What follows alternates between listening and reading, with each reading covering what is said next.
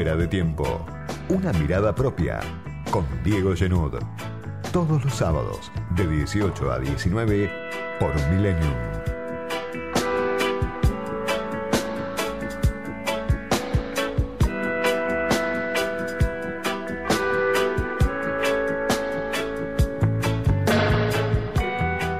Ahora sí, pareciera ser, por lo menos eso dicen, que estamos en el peor momento, el peor momento de, esta larga emergencia, el peor momento de la pandemia y las cifras que todos los días vamos viendo, que en algún momento casi que se habían convertido en parte de, del paisaje, de la naturaleza, que casi no nos preocupaban, no nos alteraban, vuelven a provocarnos un sacudón, un shock, vuelven a impactar en la agenda pública, en la agenda del gobierno, de la oposición, en gran parte de la sociedad. Llegó la segunda ola y ahí estamos en un escenario muy distinto al que el gobierno nacional había previsto a fines de, de 2020. Llegó la segunda ola y la preocupación ahora para el gobierno de la ciudad, también para el gobierno de la provincia de Buenos Aires, pasa por la falta de camas. El miedo al desborde sanitario, esa imagen que prácticamente gobernó la escena pública, gobernó la narrativa de, del gobierno y de la oposición desde que se inició la pandemia. Ese temor, el temor a la falta de camas, al desborde sanitario, a que alguien se muera por no recibir asistencia sanitaria. Bueno, ese temor ahora está más cerca que nunca, está más fundado que nunca y al mismo tiempo las dificultades para acceder a la vacuna en un país como la Argentina, que más allá de las decisiones, de las apuestas equivocadas o no del gobierno nacional, son las dificultades de un país del tercer mundo que corre desde muy atrás la carrera por la salvación, la carrera por la vacuna, la carrera global que van ganando las grandes potencias, los grandes laboratorios. En ese contexto, ese contexto alarmante, preocupante, no hace falta más que escuchar a la ministra de Salud, Carla Bisotti, para ver que, que ya estamos al filo de una situación de desborde. En ese contexto se da la discusión municipal, la discusión local entre el gobierno nacional y Horacio Rodríguez Larreta por las clases presenciales en la ciudad de Buenos Aires. Claro, se da en un país unitario, como sigue siendo la Argentina, donde se concentra la mayor parte de la población en el AMBA, en el área metropolitana de Buenos Aires, y donde en la Argentina hoy el 40% de la población se apiña en este gran continuo urbano que, que va desde, desde el obelisco hasta el segundo tercer cordón del conurbano. Si uno compara con otras grandes urbes de la región o del continente, lo decía alguien del gobierno hace no tanto, bueno, la concentración en la Argentina, la concentración poblacional es mucho mayor. 40% de la población en el AMBA, cuando en Brasil alrededor de San Pablo tenés al 20% de la población y en México alrededor del DF tenés al 21% de la población cuando el 56% de los trabajadores asalariados están entre la ciudad de Buenos Aires y Campana, que queda acá a 100 kilómetros de la capital federal. Por eso, acá está la mayor parte de la población y acá se toman las decisiones y acá se agotan las discusiones y acá se dilapidan muchas veces las energías en torno a discusiones menores, como puede ser lo de las clases presenciales. ¿Por qué? Porque más allá del dramatismo de la situación, hoy cualquiera que manda a su hijo a la escuela pública, incluso a la escuela privada en la ciudad de Buenos Aires, sabe que hoy, incluso antes del decreto de Alberto Fernández, los chicos tienen clases cada dos o tres semanas. Cada burbuja tiene clases cada dos o tres semanas. Eh, entonces, cuando Horacio Rodríguez Larreta dice que esta es una cuestión de vida o muerte, las clases presenciales, pareciera que por un decreto de Alberto Fernández se suspenden por tiempo indeterminado las clases cuando en realidad cualquiera que manda sus hijos a la escuela en la Ciudad de Buenos Aires sabe que ya no hay clases, que nunca volvieron las clases de acuerdo a la vieja normalidad. Volvieron con restricciones, volvieron con, con faltante de docentes, con docentes enfermos, volvieron con muchas dificultades y todas las dificultades que tienen los sectores de menores recursos, por supuesto, para acceder a las clases virtuales, ya estaban presentes porque muchos chicos ya tenían o clases virtuales o tareas virtuales o iban a la escuela una vez cada tres semanas. Para la reta, sin embargo, si uno lo mira despojado del drama, del drama de la falta de camas, del drama de los muertos, del drama de un país que tiene más de 60.000 muertos, para la reta es una oportunidad política, la que le ofreció el presidente Alberto Fernández. Cuando uno habla con funcionarios del gobierno de la ciudad se da cuenta que la reta encontró en esto una oportunidad. La oportunidad de volver a erigirse como un líder nacional, que ya lo había hecho la reta de la mano de Alberto Fernández al inicio de la pandemia cuando Fernández lo sentaba a Kisilov de un lado y a la reta del otro, a la reta le sirvió, a Santilli le sirvió eso para nacionalizarse como líderes de un proyecto al interior de otro proyecto, líderes de un grupo dentro del PRO, el grupo que pretende jubilar a Macri con buenos modales. Sin embargo, ahora la reta encuentra una oportunidad mayor todavía, no solo ser un líder nacional, sino además reunir detrás suyo a la gran mayoría de Cambiemos. Porque cuando la reta se acercaba a Fernández el año pasado, era cuestionado por el ala dura de Cambiemos. Ahora que la reta vuelve a ser un líder nacional en el enfrentamiento con Fernández, tiene a los duros atrás suyo. Por eso la oportunidad es doble. El porteño Alberto Fernández, que antes de ser candidato a presidente elegido por Cristina era un dirigente de la ciudad de Buenos Aires, con una historia colmada de frustraciones a nivel electoral, Alberto, porque nunca había ganado una elección en la ciudad, el porteño Alberto Fernández le da una oportunidad al porteño Larreta que obviamente elige el atajo. En lugar de recorrer el país, en lugar de cuestionar a Macri, Larreta aprovecha esta oportunidad y claro, está jugando con fuego, porque si, como lo dicen incluso algunos dentro de Cambiemos, si se muere un chico, uno de los que va en estas semanas a clases en la ciudad, y eso después le genera un costo, la reta tal vez se arrepienta de jugar con fuego en este contexto. Es el escenario en el que nadie quiere pensar. Pero claro, al mismo tiempo estamos cansados ya de contar muertos.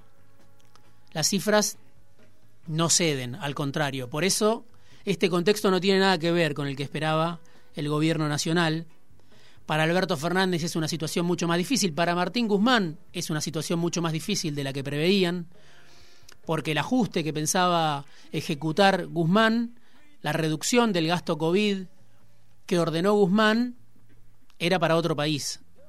Este país demanda otra vez auxilio del Estado y por eso el Estado ya empezó a otorgar un refuerzo a los que cobran la UH de 15 mil pesos y seguramente para los que tengan que cerrar los locales gastronómicos porque no hay nueva normalidad, porque no es tan rápido que se sale de la pandemia.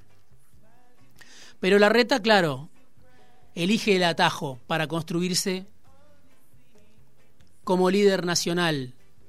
No le queda ya reelección en la ciudad y está avanzando hacia 2023 en un camino de cornisa, porque no se puede pelear con Macri. Así como Alberto no se puede pelear con el kirchnerismo, la reta no se puede pelear con ese macrismo duro y por eso encuentra en el drama general una oportunidad y habla de que las clases presenciales son de vida o muerte cuando ya no cabe utilizar ese tipo de metáforas. La economía, mientras tanto, la vida de las mayorías, incluso más allá de la general paz, es una situación complicada, es una situación donde el rebote económico no llega a los bolsillos, donde hay millones de personas que hacen malabares para no caer en la pobreza, donde ya tenemos, según el INDEC, 19 millones de pobres, y donde algunos indicadores empiezan a mostrar que el consumo no solo no reacciona, sino que vuelve a caer de manera estrepitosa. Se derrumbó un 26% en marzo el consumo, la mayor caída en 15 meses, según datos de la consultora Focus Market, que indican que ese rebote que entusiasma al gobierno, el rebote en la construcción, el rebote en la industria, el rebote en algunos sectores del comercio, obviamente no llega a la demanda. Y en ese contexto, en el contexto en el que millones de personas hacen cada día, en todo el país, no solo en la capital y en el Gran Buenos Aires, sino diría en todo el país, malabares para no caer en la pobreza, se da una discusión municipal. Por eso me pareció interesante la nota que escribió el analista político Daniel Montoya hace unos pocos días, esta semana que, pasó en, en El Economista, porque ahí Daniel Montoya lo define al presidente Alberto Fernández como el presidente del AMBA. Un presidente que toma decisiones restringidas al área metropolitana de Buenos Aires, acá donde se toman las decisiones, donde está el poder real, donde están los actores de poder. Pero claro, un presidente que cuando asumió se pensaba como el líder de ese peronismo que había sido apartado por Cristina de las decisiones, de un peronismo de los gobernadores, que hablaba de un país federal, bueno, termina con decisiones como la de ordenar la suspensión de las clases presenciales en la ciudad de Buenos Aires como un presidente restringido al AMBA. Los problemas del AMBA son nacionales, los asuntos del interior son, los de los son de los gobernadores. La presidencia del AMBA arranca con la reforma constitucional de 1994, dice Daniel Montoya en una nota que, que les recomiendo, sobre todo porque sugiere que la política nacional está muerta. Hoy las discusiones que tenemos, la energía que se dilapida en los canales de televisión, en las radios, entre la dirigencia, está restringida a temas muchas veces que solo afectan a los ciudadanos de la ciudad de Buenos Aires, en el mejor de los casos afectan también a los del conurbano bonaerense. Ya no hay un país, pareciera, o hace mucho que no hay un país, quizá nunca lo hubo, lo que hay, hay regiones que expresan intereses, pero la discusión pública está gobernada por la ciudad de Buenos Aires. De ahí surgen los candidatos que después gobiernan la provincia de Buenos Aires, de ahí surgen las decisiones más importantes. Y si no hay un país, hay regiones que expresan intereses. Se puede ver, por ejemplo, la ley de biocombustibles. Una ley que para la mayor parte de la población es intrascendente, pero ahí se están enfrentando intereses reales de la economía real. Se enfrentan las petroleras con las cerealeras. En torno a una ley que ordena con cuánto porcentaje de biocombustible hay que cortar las naftas que se consumen en todo el país. Bueno, ahí hay un lobby feroz detrás de cámara, por un lado las cerealeras, por el otro lado las petroleras, gobernadores petroleros, gobernadores cerealeros, cada uno se puede imaginar en cada caso quién está jugando mucho detrás de, una ley como esa. O por ejemplo el debate de la hidrovía. El debate de la hidrovía que afecta a siete provincias, un debate del que no se habla en la televisión, sin embargo, el ingreso de dólares a este país donde siempre faltan dólares se da mayoritariamente en un 75% por esa hidrovía de la que ahora vence la concesión. La clase dirigente, mientras tanto, parece en un juego muchas veces temerario, asentada en una zona de confort, en una comodidad, en esa comodidad de la polarización.